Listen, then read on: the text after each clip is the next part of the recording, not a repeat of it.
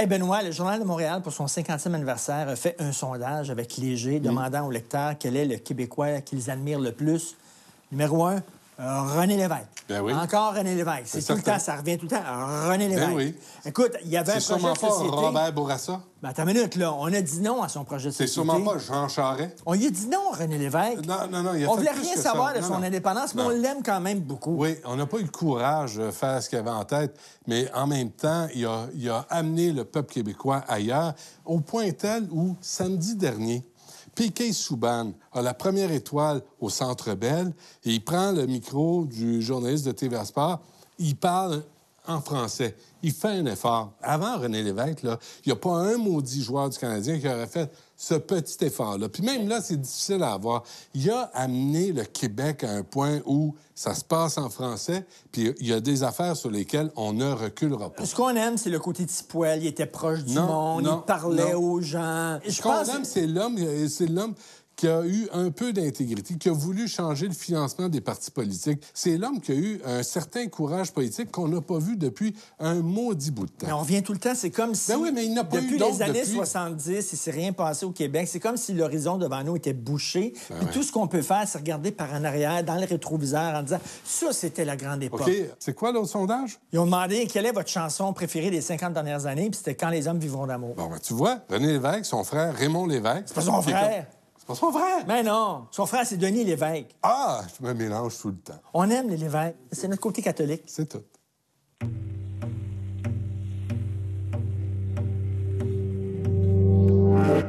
Cette semaine au Franc-Tireur, Une rencontre avec André Perry, le producteur de Cat Stevens, The Police et des Bee Gees. Parle-nous de Moral Nights, André Perry, parce que de voir qu'aujourd'hui, on le laisse à l'abandon puis on s'en fout, ça doit te faire un petit... Non. Je suis parti, c'était fait. Ouais. D'ailleurs, j'ai laissé tout. Hein. Je suis même pas parti avec les Gold Records. Si tu penses que t'en vois beaucoup, il y en avait plus que 150. Es-tu sérieux? Oh, j'ai tout laissé. Je voulais pas enlever ça, voyons. Est-ce que c'est Spectra qui les a? Non, ils ont laissé les autres aussi. Ils ont même laissé le piano à queue, là, et tout. Le monde arrache tout. Écoute, c'est euh, abominable. Mais pour dire que ça, mais- ne fait André, rien. Ça te fait quelque chose. Non. Je comprends que tu envie de futur. mettre le feu dedans pour qu'ils disparaissent. Ouais. là. une discussion avec trois personnes qui ont servi comme jurés dans des procès criminels. Moi, j'étais dans la cause de Cathy Gauthier au Saguenay. Euh, un meurtre de trois enfants. Elle et son conjoint. Son conjoint était décédé. Moi, c'était une dette de drogue de 20 Bataille entre deux hommes, puis il y en a un qui n'a pas gardé l'autre. Et Guillaume? Histoire de meurtre aussi euh, entre deux belles-sœurs qui vivaient euh, après un mariage forcé au sein d'une famille de sept personnes dans un petit cinq et demi à Montréal. Donc, euh, situation qui s'est envenimée, qui s'est très mal terminée. Bienvenue au Franc-Tireur. On commence tout de suite avec une rencontre avec un travailleur humanitaire de la Croix-Rouge internationale qui est allé combattre l'Ebola en Afrique de l'Ouest. Tu lui as parlé? J'ai parlé. Tu lui as touché? J'ai touché. Tu- Je tu te dis- lèche la non, face? Non, non, Je te lèche non, la face? non, reste loin. Reste loin. Jean-Pierre Tachereau, le Nigeria vient d'annoncer qu'il n'y a plus d'épidémie d'Ebola au pays. L'infirmière espagnole qui l'avait est guérie. Bref, tout ça est derrière nous. Il n'y a plus de crise d'Ebola. là. Voilà, j'aimerais ça qu'on puisse le dire déjà, mais c'est un peu trop tôt pour se réjouir. C'est certain que pour éviter que ce genre d'incident se reproduise dans d'autres pays, que ça apparaisse dans d'autres pays comme au Nigeria ou qu'il y ait de- du personnel médical qui soit infecté, il faut vraiment le contenir, contenir l'épidémie là où elle se trouve, en Afrique de l'Ouest, surtout au Libéria, au Sierra Leone et en Guinée. On a un sentiment déjà vu avec le sida, où ça commençait à être important quand ça touchait les gens à San Francisco, quand ça touchait les gens à New York. Avant ça, ben, c'était les Africains qui mouraient du sida. On n'était pas si intéressés que ça. C'est un peu ça. Ben, J'aimerais ça croire qu'on a appris la leçon. Puis, euh, ce que ça montre clairement, l'Ebola, c'est qu'on vit dans un monde où il n'y a plus de frontières. La maladie, il n'y a pas de frontières. Et puis, ce qui se passe là-bas, ça nous touche ici. Puis c'est maintenant qu'il faut agir. Est-ce qu'on devrait interdire les vols en provenance de ces pays-là? C'est pas une façon, ça, d'enrayer la maladie. Parce que plus tu essaies de contrôler, plus il va y avoir des gens qui vont se glisser entre les, les- les cou- les coulisses, si tu veux. Puis ça, ça devient encore plus difficile, d'une part. D'autre part, essayer de- d'interrompre les vols vers ces, ces pays-là, ça rend notre travail encore plus compliqué. Déjà, on a de la misère à amener du chlore, on a de la misère à amener du personnel, tout des- des- du matériel, puis des gens dont on a besoin pour vaincre la maladie sur place. Mais les vols de là, en partance d'ici, de toute façon, ils ont, le, ils ont le- le- le virus dans eux pendant 21 jours, puis ils ne savent pas, ils n'ont pas de symptômes. Ben c'est ça. Si une personne est contaminée, elle peut, elle peut être euh, porteuse du virus sans montrer des signes de la maladie jusqu'à trois semaines. Fait que c'est pas une façon qui est entièrement étanche, disons, de fermer les frontières ou de faire des contrôles euh, dans les aéroports. toi, tu euh, t'occupes, tu es chef de- des opérations pour la Fédération internationale de la Croix-Rouge. Vous êtes trois dans le monde à vous promener quand il y a des crises humanitaires comme ça. Toi, quand ils t'ont dit, on t'envoie là-bas où il y a l'Ebola, comment tu as réagi, là? As-tu eu peur? Étais-tu inquiet? Oui, bien sûr, évidemment. Je veux dire, parce que surtout c'était l'inconnu, hein. Puis je veux dire, euh, euh, moi, je m'imaginais, bon, des scènes de films, puis genre euh, virus, puis ces affaires-là. Cependant, arrivé sur place, j'ai vu que en, en- en prenant ta peur en face puis en confrontant le mal en face, si tu veux, il y a moyen de se protéger, il y a moyen de réduire les risques. Et surtout, c'est que c'est important d'agir maintenant. Parce que plus le temps passe, plus c'est difficile, plus ça devient grave et plus ça va coûter cher, autant en perte de vie euh, qu'en termes d'argent, finalement. Parce que là, les journalistes ont moins peur d'aller en Syrie puis en Irak que d'aller au Nigeria puis en Sierra Leone. Ben, en fait, moi, personnellement, j'aurais plus peur d'aller en Syrie ou en Irak que je l'ai eu peur euh, d'aller euh, euh, En Afrique de l'Ouest? En, en Afrique de l'Ouest, Sierra Leone et en Guinée. Est-ce qu'il y a un danger de perdre le contrôle en Afrique? C'est vraiment, on a, on a trop de retard, la maladie est rendue trop loin. On n'a jamais eu le contrôle. On n'a jamais eu le contrôle. Ça fait des semaines dit qu'on dit qu'on n'a pas le contrôle. Et puis le nombre de cas va plus vite qu'on est capable de mobiliser des gens. Je te donne un Mais exemple. c'est peurant, ça. Ben oui, c'était parent. Puis je veux dire, c'est pour ça qu'on dit tout le temps, il faut amener plus de gens, il faut libérer plus de fonds, il faut, faut- faut mobiliser plus de ressources, parce que plus ça va, euh, plus c'est difficile de rattraper le temps perdu. On a un hôpital à Croix-Rouge, euh, de la Croix-Rouge à Kenema, au, au centre de Sierra Leone. On peut accueillir, on pourrait accueillir jusqu'à 60 patients. Euh, si on avait tout notre staff. Notre staff, ça prend 250 personnes pour runner un hôpital comme ça. On en a 100 en ce moment. Fait que même avec la structure qu'on a, on ne peut pas opérer à pleine capacité parce qu'on n'arrive pas à entraîner, à former du monde, à les amener sur le terrain, puis à faire les rotations de personnel. Donc, on est inquiet, puis on dit, puis là, on demande, euh, je veux dire, c'est rare que tu vois des agences humanitaires comme Ox- Oxfam, comme euh, Médecins sans frontières qui disent, ben, maintenant, ça prend l'armée. Les agences humanitaires, d'habitude, on, on, essaie toujours de garder une distance, mais là, un coup que Médecins sans frontières a mis tout ce qu'il pouvait sur le terrain, un coup que la Croix-Rouge a mis tout ce qu'il pouvait sur le terrain, l'Organisation mondiale de la santé, les, les, les outfits là, qui, qui sont capables de déployer des hôpitaux, du matériel, des gens, tout ça, ben c'est, ça reste l'armée, il reste l'armée.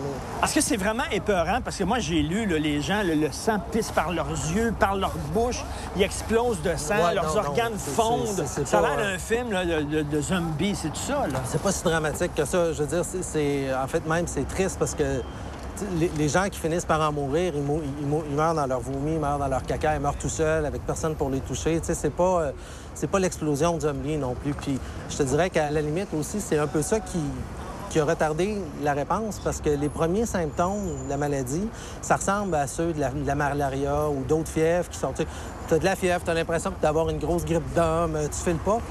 Fait que là, euh, tu sais, nous autres, on va dire, on prend deux aspirines puis ça passe. Mais là, quand ça passe pas, c'est là que les symptômes les plus sérieux commencent à se développer. Mais des fois, ben, il est trop tard pour, euh, pour répondre. Est-ce que tu es optimiste? Toujours. sur la suite des choses pour l'Ebola? Oui, oui. On- je veux dire, on- n'a pas le luxe de pouvoir se permettre de penser qu'on va, qu'on va perdre cette bataille-là. Donc, on, on va y mettre les moyens qu'il faut puis on va le faire.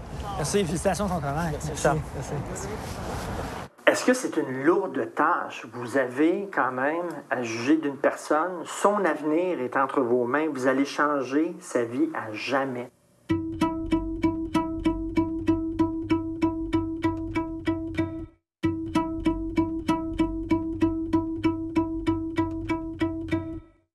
Depuis le procès de Guy Turcotte, on entend beaucoup parler du système de justice, souvent de façon très critique. On a entendu monsieur et madame tout le monde là-dessus, on a entendu des journalistes, on a entendu des avocats, mais très peu de jurés. C'est quoi être juré dans un procès pour meurtre? Pour le savoir, j'en ai rencontré trois.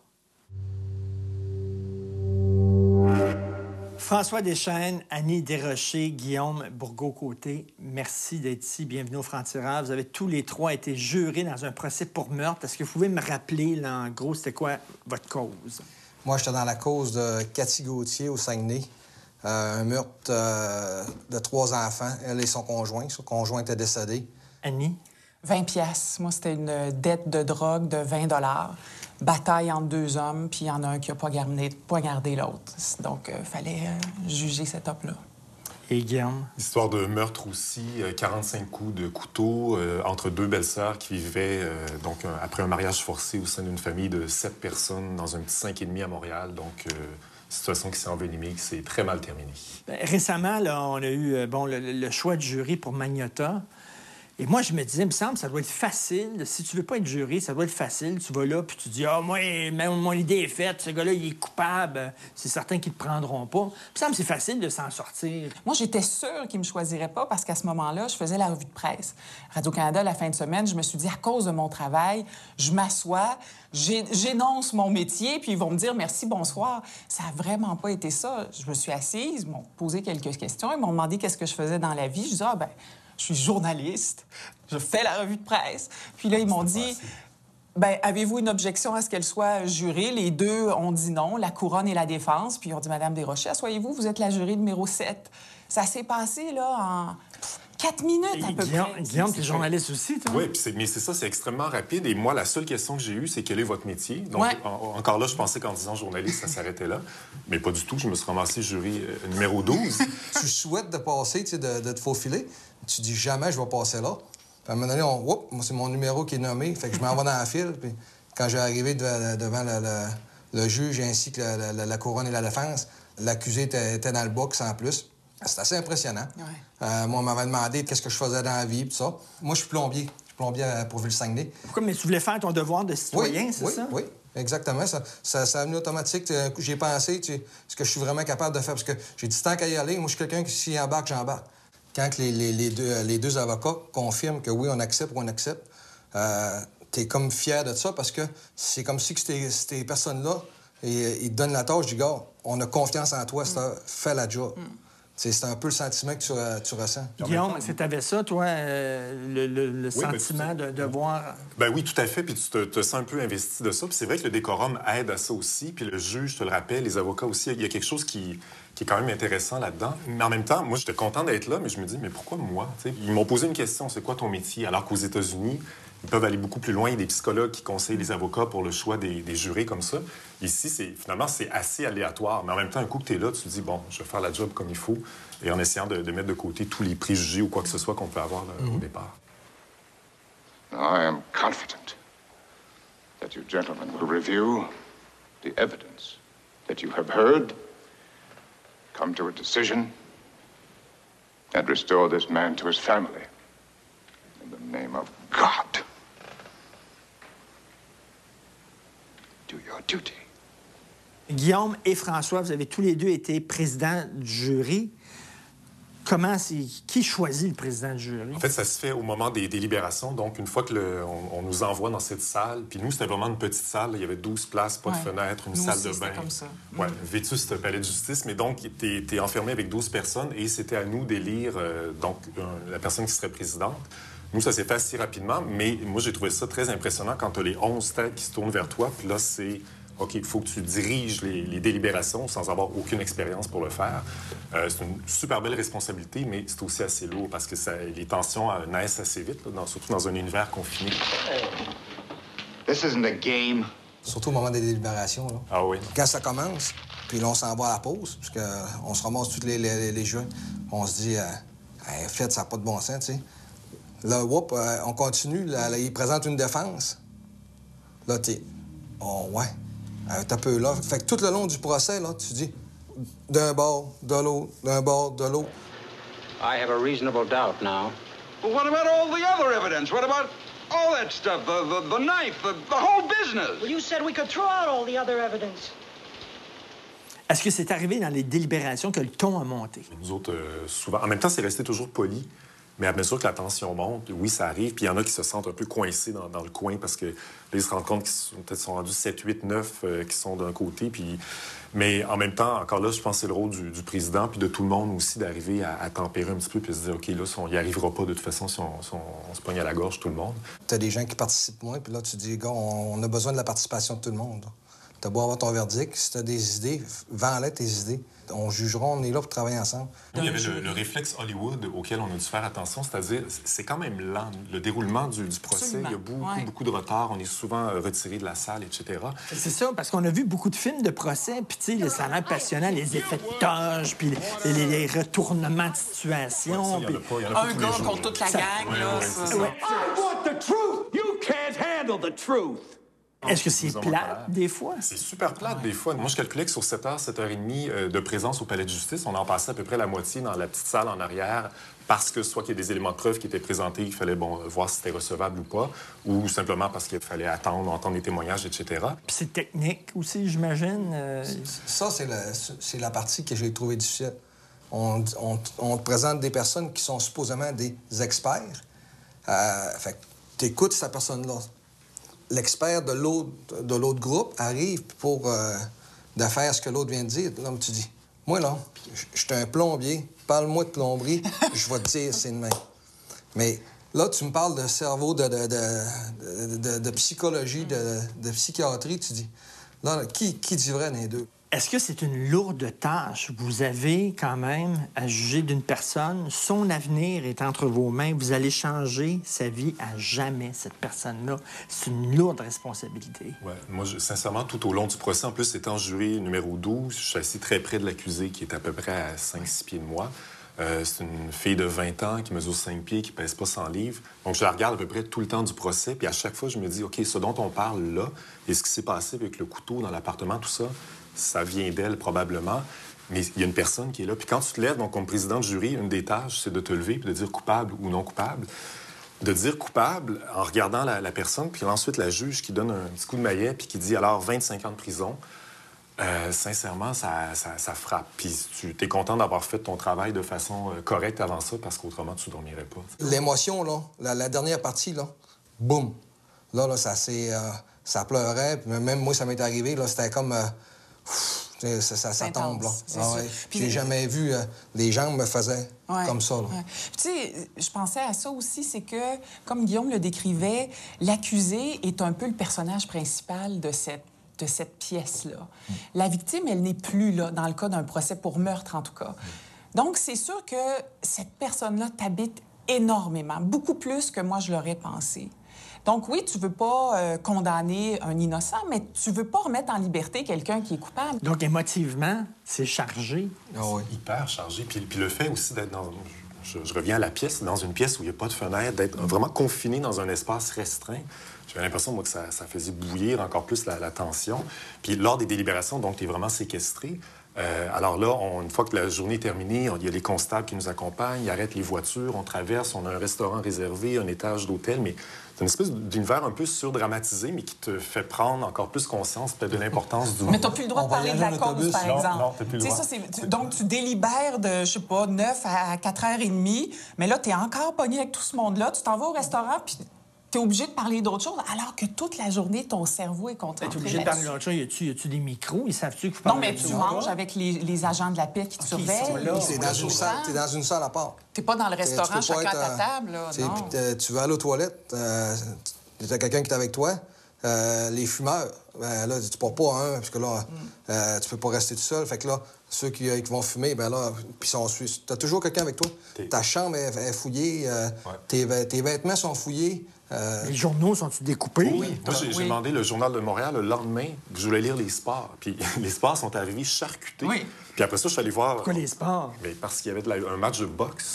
Fait qu'il avait enlevé tout ce qui était des éléments de violence. Mais bon, c'est les, on les avait- censeurs. Les euh, censeurs. Ou des TV, t'en avais, Les nous autres, on agents. avait La pas de journaux, pas de journaux, Pas de TV, rien, Rien C'est.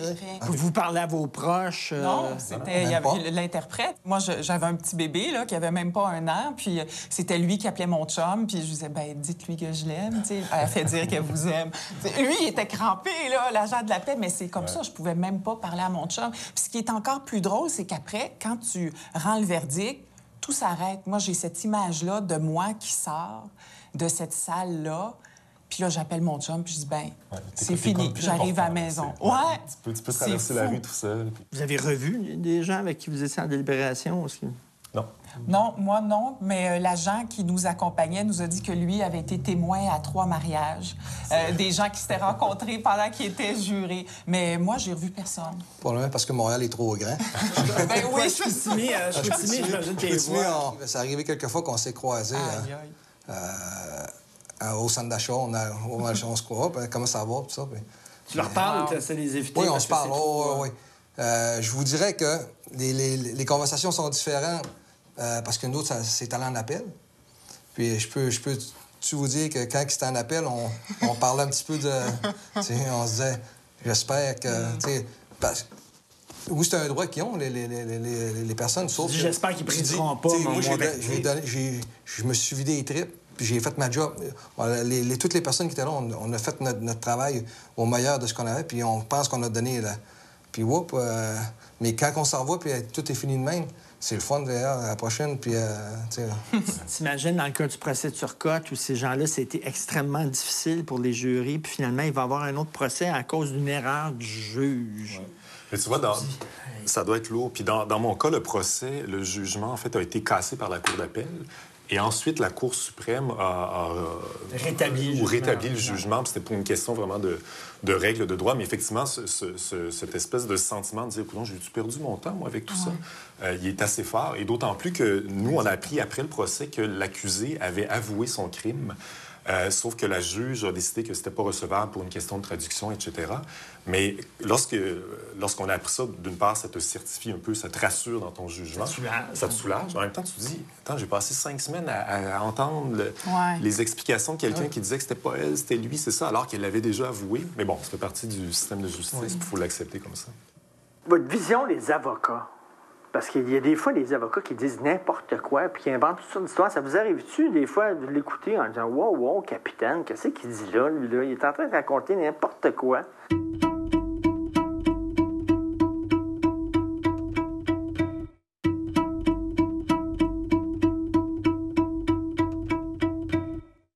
L'argent. Je sais que c'est un, c'est un détail, l'argent, mais en même temps, c'est important. Tu prends beaucoup de ton temps, quoi. Ça peut être quatre semaines, ça peut être cinq semaines, plus que ça. Vous êtes payé combien? Moi, c'était 90 par jour. Moi aussi, c'était ça. Ouais. Mais euh, en étant syndiqué, j'avais la- la- le grand privilège de continuer d'être payé par mon employeur en même temps. Fait que je me suis fait un petit peu d'argent parce que c'est pas, c'est pas imposable quand tu es juré. Ils gardent pas de traces de ça non plus pour la protection de, de ces gens-là. Mais quelqu'un là qui est à son compte, euh, pas facile. Écoute, nous, sur 12, il y en a 9 qui perdaient de l'argent tous les jours. Ouais, c'est- C'est Ah, fou, ouais. ça. Ouais, Ça, ça Ouais. pèse. hein. Moi, je pense, dans, quand arrivent les délibérations, là, de... Ben, c'est parce que tu as hâte de régler ça au plus sacré pour ben, tourner à la c'est job. C'est c'est- pas super bon, ça. T'as des timbres, t'as des, euh, tu sais, des, des loyers, des... T'as plein d'affaires que tu dis, euh, tu te regardes la date, tu dis, demain, euh, j'ai un paiement qui passe. Fait que, Fait que euh, des fois, le- le- l'avocat peut parler, puis toi, tu es en train de penser en disant Attends, pardon, je quand même payer mes affaires? Est-ce que ça devient comme ludique à un moment donné? C'est-à-dire, tu as l'impression de jouer au clou ou je sais pas trop quoi, sur le colonel moutarde dans, dans le salon avec le chandelier? Nous, nous, il y a eu beaucoup quand même de, de- j'appelle ça de réflexe Hollywood, mais d'essayer de d'aller plus vite finalement que le procès, puis de nous-mêmes faire des théories, puis euh, un tel, fait, ah non, mais ça, ça veut vouloir dire ça, puis finalement, c'est attends, attends, on va te l'expliquer ou pas, là, mais va pas plus À vite. un moment donné, tu te prends pour Hercule Poirot, veux, veux pas. Là, oui. Ah oui. T'es pas nécessairement euh, faite pour ça. Votre vision des avocats?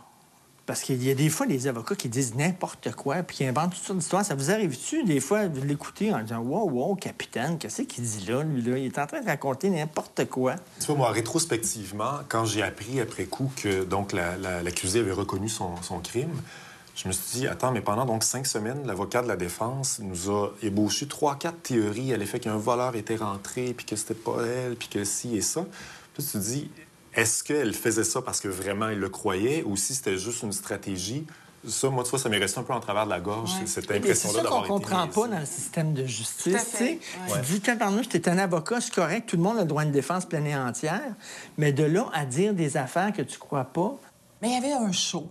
Puis ce show-là, ça, on s'en parlait. c'est- Oui, c'est quelque chose qui pouvait nous déranger parce qu'on disait, Hey, on est, tu sais, parle-nous comme des citoyens, on est capable de faire la part des choses. T'as pas besoin d'essayer de faire des, hein, on dit des effets de toge. Les magistrats israéliens ont compris que ce document, venu d'on ne sait d'où, ramassé dans je ne sais quel dossier, par je ne sais qui, allait les déshonorer. Il y a beaucoup de gens qui sont cyniques envers le système de justice ces temps-ci. Euh, vous, votre expérience, est-ce que ça a, au contraire, ça vous a donné confiance dans le système? Moi, oui, Moi sincèrement. Oui, si tu es cynique euh, par rapport au système de la justice, vas-y comme juré, puis tu vas voir comment ça fonctionne. Moi, j'ai- je suis sortie de là. Autant j'avais pas envie d'y aller, quand je suis sortie de là, je suis sortie de là euh, rassurée puis contente de l'avoir Ouais. fait. Moi, ça a changé. euh, pas complètement, mais j'ai grandi en assurance, j'ai grandi à- comme, euh, comme citoyen aussi.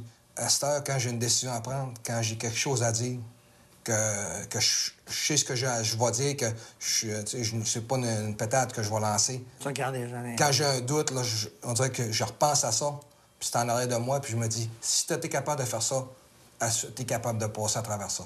Sais, ça, ça me fait grandir euh, Tu dis la chose la plus difficile qu'on peut dire à quelqu'un, c'est que tu es coupable. Tu vas aller en prison pour le reste de tes jours. Oui. Si tu es capable de dire ça à quelqu'un, tu es capable de dire Ah, ben des puis affaires. quand tu as vécu les délibérations, on en- parle, quand tu le vis, c'est vraiment, c'est vraiment intense. Là. Je- on peut, pas- on- c'est dur à expliquer, mais puis en plus, tu vas, quand tu vas l'annoncer, là, c'est, je vous dis, là, c'est, c'est comme si que le toit de ton... euh, pff, le- le- tu, payes- tu, viens, tu viens de perdre 100 livres. Là. Merci beaucoup. Je vous juge tous très bons. Merci. Merci. André Perry, à un moment donné, tu es devenu le producteur au Québec. hein? Et ce que les gens ignorent en général, c'est ton histoire avec la chanson Give Peace a Chance au, euh, à l'hôtel Queen Elizabeth.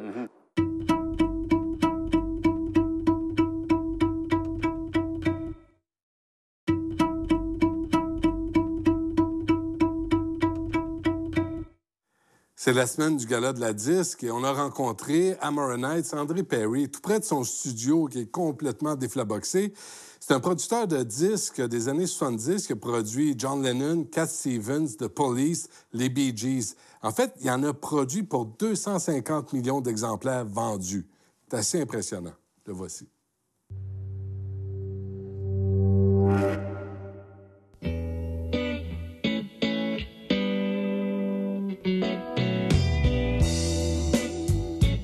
André Perry, bienvenue au Franc-Tireur. Merci. D'abord, tu m'as permis de te tutoyer. Oui, Euh, absolument. ce que j'aurais pas fait euh, autrement. J'aurais eu tendance à te vous voyer. Oui, mais pourquoi? J'étais encore jeune. Je vis dans le futur, moi. Je suis jamais dans le passé. Là, on va parler du passé tantôt et tu me ouais. bien loin. Là. Mais là, tu as 77 ans? Oui, mais pourquoi tu dis ça? Parce que. Dans ma tête, j'ai à peu près 5 ans. Je Ben, travaille avec des ça, gars de question. 40 ans. Ce que les gens ignorent en général, c'est ton histoire, puis je vais te laisser la raconter avec la chanson Give Peace a Chance, John Lennon Hmm. et Yoko Ono au, euh, à l'hôtel Queen Elizabeth. Pour la petite histoire, j'enregistre euh, Lennon. Il savait que c'était pas bien bon parce que c'était une chambre, d'une part, au niveau acoustique, c'était absolument affreux. C'était petit, le, le plafond était bas, euh, ça résonnait de partout. Il y avait plein de monde, une quarantaine de personnes, ça tapait sur n'importe quoi. Alors, euh, il y en avait même qui n'étaient pas sur le, le beat, si tu veux. Euh, il y en avait qui frappaient sur les portes, il y avait les Krishna, il y en avait d'autres avec des bells. C'était... Alors, on savait, moi, je savais immédiatement que c'était inutilisable. Finalement, je me suis rassuré d'enregistrer la voix de Lennon et les guitares correctement. Et là, j'ai appelé un, des chums, peut-être sept ou huit personnes. Et là, j'ai refait les voix. J'ai Ça, c'est la encore... avec Charles Lebois qui chante. Oui, oui, et- effectivement. D'ailleurs, Tous les oui, Québécois. ou- euh, tous les Québécois, mais des affaires drôles parce que il y a des gens qui ont beaucoup d'oreilles, ils vont reconnaître un accent québécois, c'est un petit peu là-dedans. C'est vrai? Ben oui. Alors là, je suis allé chercher euh, mon corps de vidange qui était en caoutchouc et j'ai dit ça, ça va faire un son comme les Beatles. Là, je suis seul en studio. Alors, je place mon micro, je mets un record avant, puis là, je cours dans le studio. Et là, je commence à faire un thump, Éventuellement, à mesure que la tune se développe, là, tu commences à entendre vraiment le feeling des Beatles, tu sais. Thump, thump. Tu sais. Et je retourne à l'hôtel. Je dis, écoute, je me suis permis de, de faire quelque chose ce matin. Et écoutez ça, il a comme flippé. Et c'est la version originale, ça. Oui, euh, euh, sur euh, Give Peace a Chance, Ouais, ouais. il a mis l'adresse de ton Ouais, mais studio. ça n'avait jamais été fait dans l'histoire des îles. Essaye de trouver ça, tu ne trouveras jamais. C'est- unique, là. C'est une carte d'affaires, oui, c'est ça. Mais il m'a pas payé, par exemple. Il m'a juste payé 2500 pièces. 2005? 2005, hein. Ouais. T'as- T'as-tu dit, euh, peut, peut cracher un peu plus que ça, John? Là? Ou ça valait ça? Ou, euh, Non, parce que c'était pas, c'était pas censé être euh, ce que c'est devenu, tu Ouais. comprends? Mais là, t'as Lindbergh, t'as Jaune. T'sais, on parle de 69, là. ouais, 69, 69, 69, ouais. Hein? Puis là, t'as Give Peace a Chance.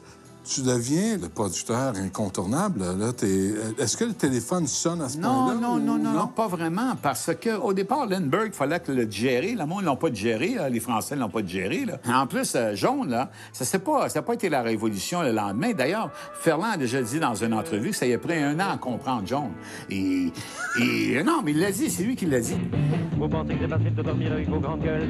Vous pensez que c'est facile d'être un homme, un saint d'esprit aussi? Il y a des fois, je mettrai le feu dans tout ça comme j'ai fait à Sodome, ou je ferai le coup de la marée comme j'ai fait à Noé. Et s'il faut que je vous le dise, dans votre propre vocabulaire, vous me faites... C'est pas venu le lendemain, tout d'un coup, j'ai devenu un génie. Là. Et ces choses-là arrivent toujours parce que tu les as travaillées avant. Tu sais, j'avais mes outils, j'avais mon monde, j'avais mes grands musiciens, j'avais mes les gars qui pouvaient faire quelque chose de spécial. Je m'entourais des meilleurs que moi. J'ai jamais eu peur de ça. Ouais, moi. mais euh, toi, euh, il aurait pu en choisir un autre que toi, là, à- à- au Queen Elizabeth. Là. Ah non, au coup, Elisabeth, c'était facile. J'étais le meilleur à Montréal dans le temps. Là. Je suis sûr de ça. Quand et- je dis le meilleur... Es-tu un homme humble? Non, l'humilité, ça ne fait pas partie, mais je suis une personne qui, qui voit les choses d'une- d'un- d'un- d'une façon euh, réelle. Tu es capable comprends? de dire j'étais le meilleur. J'étais le meilleur en ville à ce moment-là. Ben oui, juste dans cette période-là. Ouais. Oui. Dans cette période-là, oui. Ce trophée qualité est mérité pour l'ensemble de son travail par André Perry.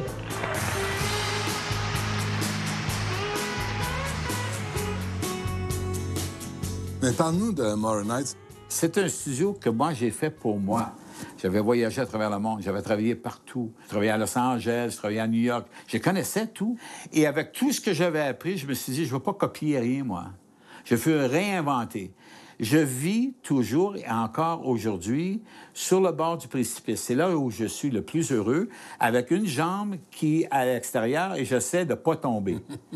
et tout le reste ne m'intéresse pas. De faire une copie de quelqu'un d'autre, j'aime mieux prendre le risque, j'aime mieux faire faillite, j'aime mieux me tromper entièrement. Mais tu es capable de t'adapter à toute culture, à tout contexte. euh, De travailler à l'international, Ouais. c'est une façon de penser. Le show business, là, disons, je donne un chiffre fictif, mais je suis pas loin de la réalité, 2000 personnes. Ça inclut, disons, les managers et les top stars. Alors, si on prend 2000, c'est une question d'être assez bon et de connaître le langage de rentrer dans ce club-là. Quand tu rentres, ta notoriété, il faut que tu la bâtisses, ta notoriété. Il, il faut que tu fasses des hits, il faut que tu sois bon, il faut que tu te battes avec les meilleurs. Il y a, il y a- personne n'a la clé de la porte gratuitement. Le gérant de Louis Fury, c'était le manager aussi de Cat Stevens. À Los Angeles, Cat Stevens écoute Louis Fury. Il dit Wow, this is great. Il est en dépression parce qu'il vient de perdre sa blonde. Il veut s'isoler. Puis là, il vient me voir pour quatre jours pour voir s'il va aimer ça. Puis il est resté trois mois, puis il a fait trois disques, puis c'est devenu un grand copain. Mais là, ça, a été ma première clé pour ouvrir la porte dont je parlais, la porte du 2000. là. Puis quand tu rentres à la porte du 2000, tu ne penses plus de la même façon rien de ce que tu fais. Parce que non seulement tu es dans un club exclusif qui sont toujours en train de gratter le futur, puis que- qu'est-ce qui va se passer? They're, they're trend makers. Ouais. Ces artistes-là, il faut dire, ils s'en venaient pas au Québec, eux autres. Ils s'en venaient pas au Canada, eux autres. Ça venait au studio de Perry ou à Morin À Morin Heights. Oui, pour eux autres, c'est juste un spot sur la planète. Ouais. Alors, quand ils venaient chez Perry, ils venaient pas dans un studio d'enregistrement, là. Ils venaient chez moi. Ils venaient dans mon studio que j'avais fait, moi, pour mon utilité. À. Oui. Ouais. Et il y avait une façon de penser. C'était pas un client. Tout ce qu'on cherchait, c'était le 5 minutes de magie. Tout le monde travaillait en fonction d'aller faire le 5 minutes de magie. D'ailleurs, une semaine, dans le Billboard, au Cashbox, Billboard à l'époque, quoi, euh, je pense qu'on en a 8 ou 10 dans les top 20 qui venaient du studio. Ça s'était jamais, jamais passé, ça. Tu sais que les gens, en général, se disent Oh, une entrevue avec André Perry, on va parler de cul. On va parler de sexe, drogue et rock'n'roll. Ouais. Il va nous parler des années 70, tout le monde était tout nu, tout le monde était sur la côte, puis euh, fourraillait ensemble, puis faisait Ouais. les partous.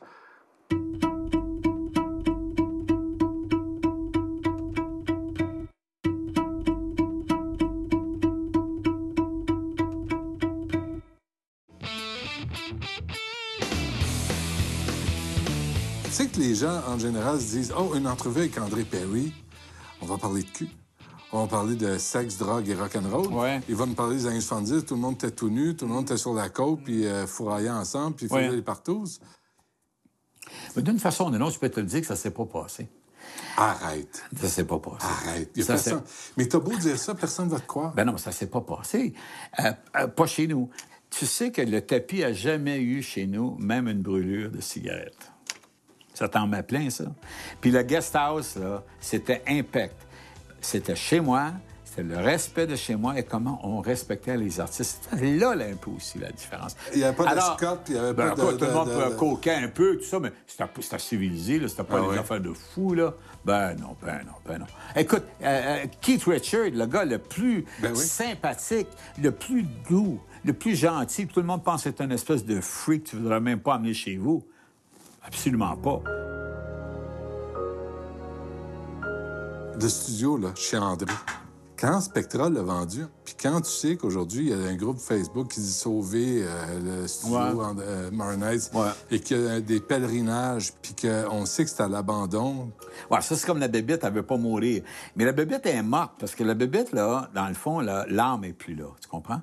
Mais allons à Spectra avant. Le, le- le Spectra que j'adore, j'adore André, euh, c'est des chums et tout ça. André Ménard disait que ça coûtait trop cher, là, il n'y avait plus moyen. Non, mais c'est parce qu'il n'a pas compris. Parce que eux, c'était pas des gars de studio, tu comprends? Ils n'ont pas compris que c'était pas un studio. C'était chez André. Euh, you know? Le studio d'enregistrement André Perry, qui était au bord de la faillite, vient d'être racheté par le groupe Audiogramme et Spectel Communication, propriété d'André Ménard et Alain Simard, qui produisent notamment le Festival de jazz de Montréal. Et là, ce qu'ils ont fait, ils ont vécu pendant très longtemps, presque 20 ans, je ne sais pas exactement les chiffres, sur la réputation du studio. Ils n'ont jamais changé d'équipement. Ils n'ont jamais même changé les tapis. Ils n'ont jamais repeint rien. Et Phil Raymond m'a dit une chose cinq ans avant sa mort. Il dit Depuis que tu es parti, le Canada n'est plus le même. En voulant dire, dans la business, on n'y va plus. C'est vrai. Il n'y a plus d'artistes internationaux. Sting m'a dit la même chose.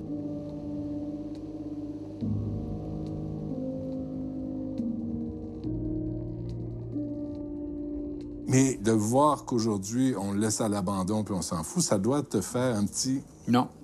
Je vis toujours dans le futur. Quand je suis parti, je suis parti, c'était fait. Euh, D'ailleurs, j'ai laissé tout. Hein. Je suis même pas parti avec les Gold Records. Si tu penses que t'en vois beaucoup, il y en avait plus que 150. Sérieux? Oh, j'ai tout laissé. Je voulais pas enlever ça, voyons. Est-ce que c'est Spectra qui les a? Non, ils ont laissé les autres aussi.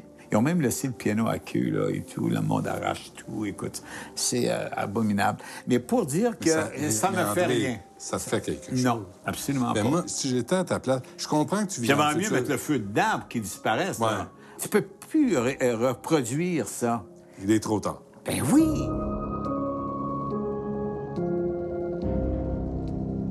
Il y avait deux gars à l'époque de Spectra qui vivaient là comme gardiens et qui m'ont dit à moi, puis les deux individuellement, ils m'ont dit, ici, there are ghosts. Puis on entend des gars chanter quand on se promène ici, puis ils disent, on n'est pas sous, puis on n'est pas stone, puis tous les deux, on les entend. Moi, ça, c'est parti. Aujourd'hui, vous n'allez pas entendre de voix. Ça n'a plus rien à voir. The soul is gone, my friend. Est-ce que ça existe encore, André, ça, des producteurs comme ça?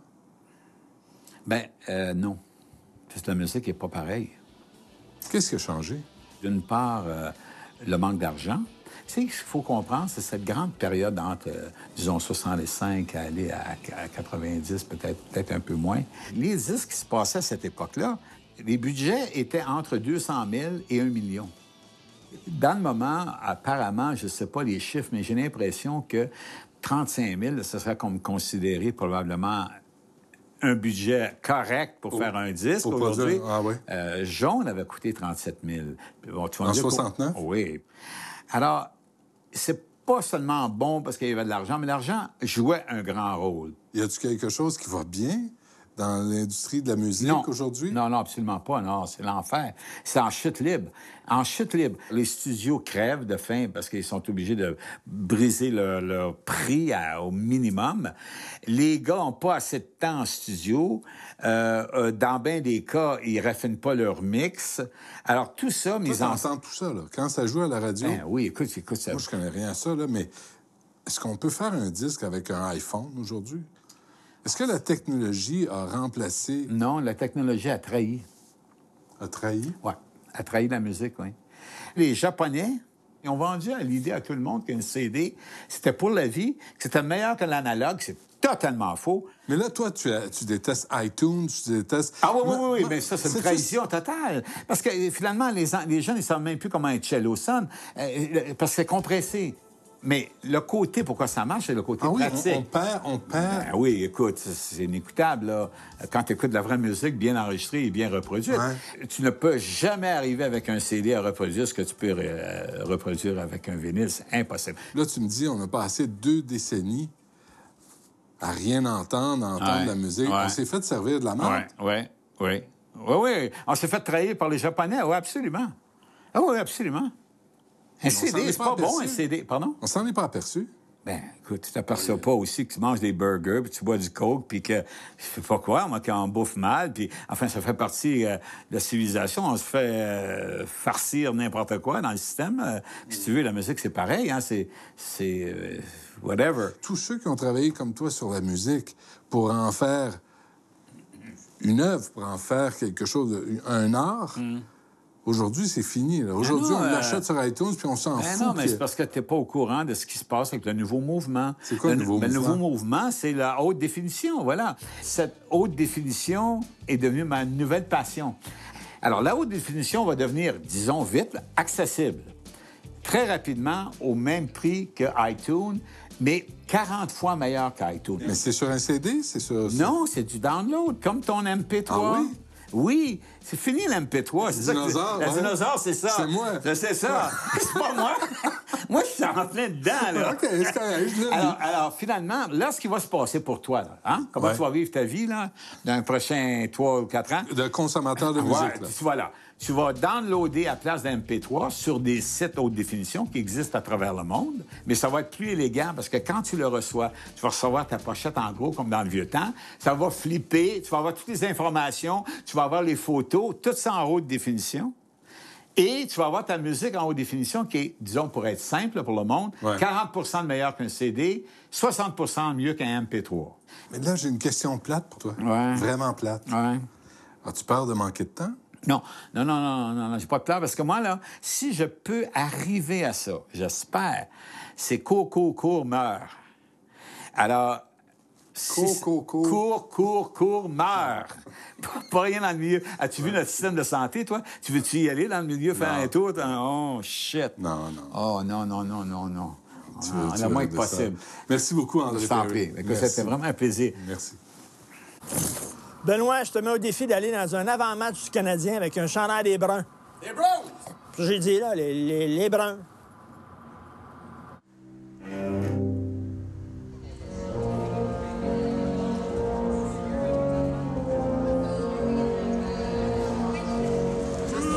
Je sors du placard, je m'assume. C'est Boston, all the way. Bonne chance. Merci, c'est gentil. C'est beau, son chandail-là, il est bien plus beau que le Canadien. Ben là, là, chez moi, là.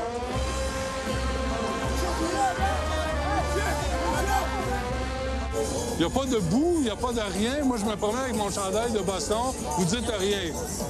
On va me laisser se parler sur la glace. Boston! Alain! Alain! Alain! Alain! Reconnais le chandail! Mais qu'est-ce que tu fais là? Ben, Boston!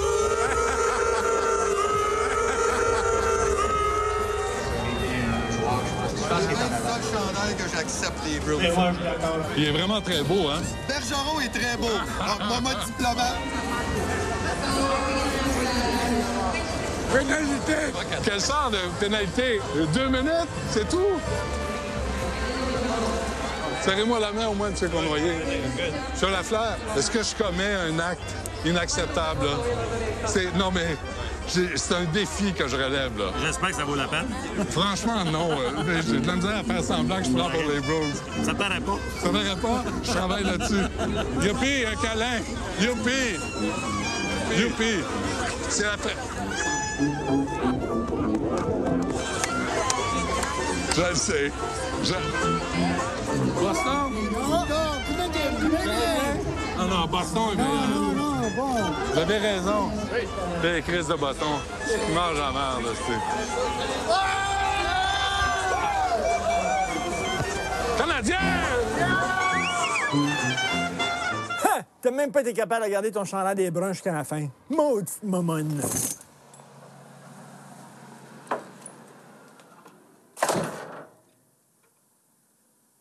Vous allez nettoyer euh, un appartement. Qu'est-ce qui est arrivé dans cet appartement-là? C'est un décès naturel.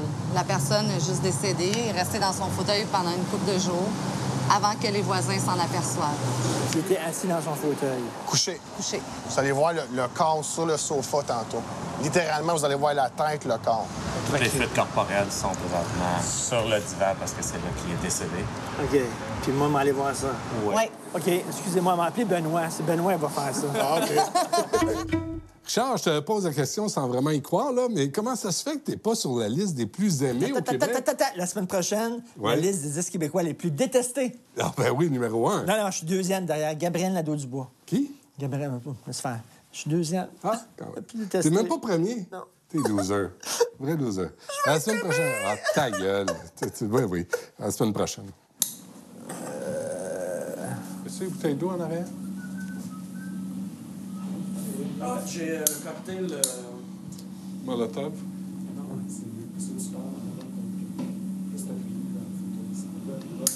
C'est à moi que tu parles? Oui. C'est beau.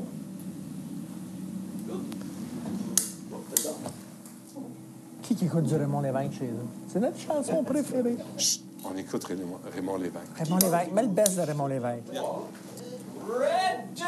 Ah, mais je te propose, il y a une discussion à avoir. Comme je disais ça tantôt. Rentre ta chemise plus à l'avant. sais. Ouais. Pourquoi? Ben, ça faisait comme un pli. Je crois que... T'as pas, beau? Oui, Tu dois être lisse. c'est ça. Comme ça, oui. C'est bien.